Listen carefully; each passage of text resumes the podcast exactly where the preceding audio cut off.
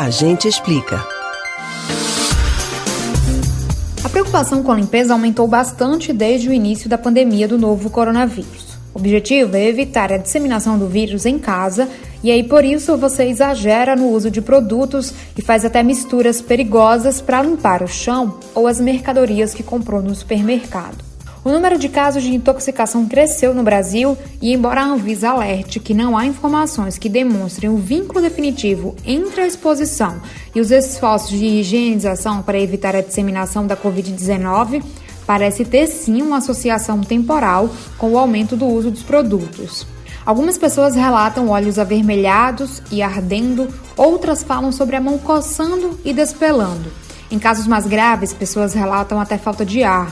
Por isso é importante tomar alguns cuidados, principalmente se você tem crianças ou animais em casa. O primeiro cuidado básico é deixar os produtos de limpeza fora do alcance das crianças e também dos animais.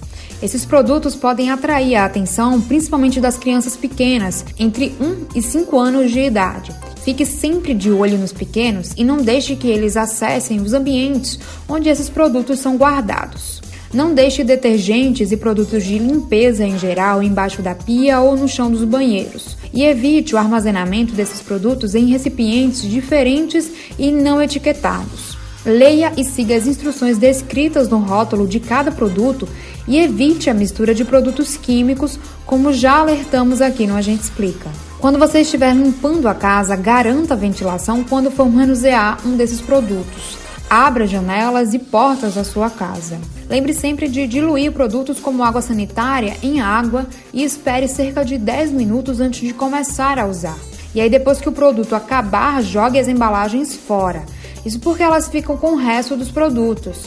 Jogue as embalagens vazias, preferencialmente, no sistema de coleta seletiva para separá-las do lixo orgânico. Mas caso você tome todos esses cuidados e mesmo assim sofrer uma intoxicação, ligue imediatamente para o Centro de Informação e Assistência Toxicológica, o CIATOX, no 0800 722 6001.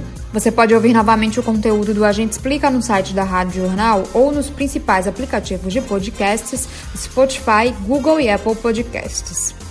Camila Brandão para o Rádio Livre.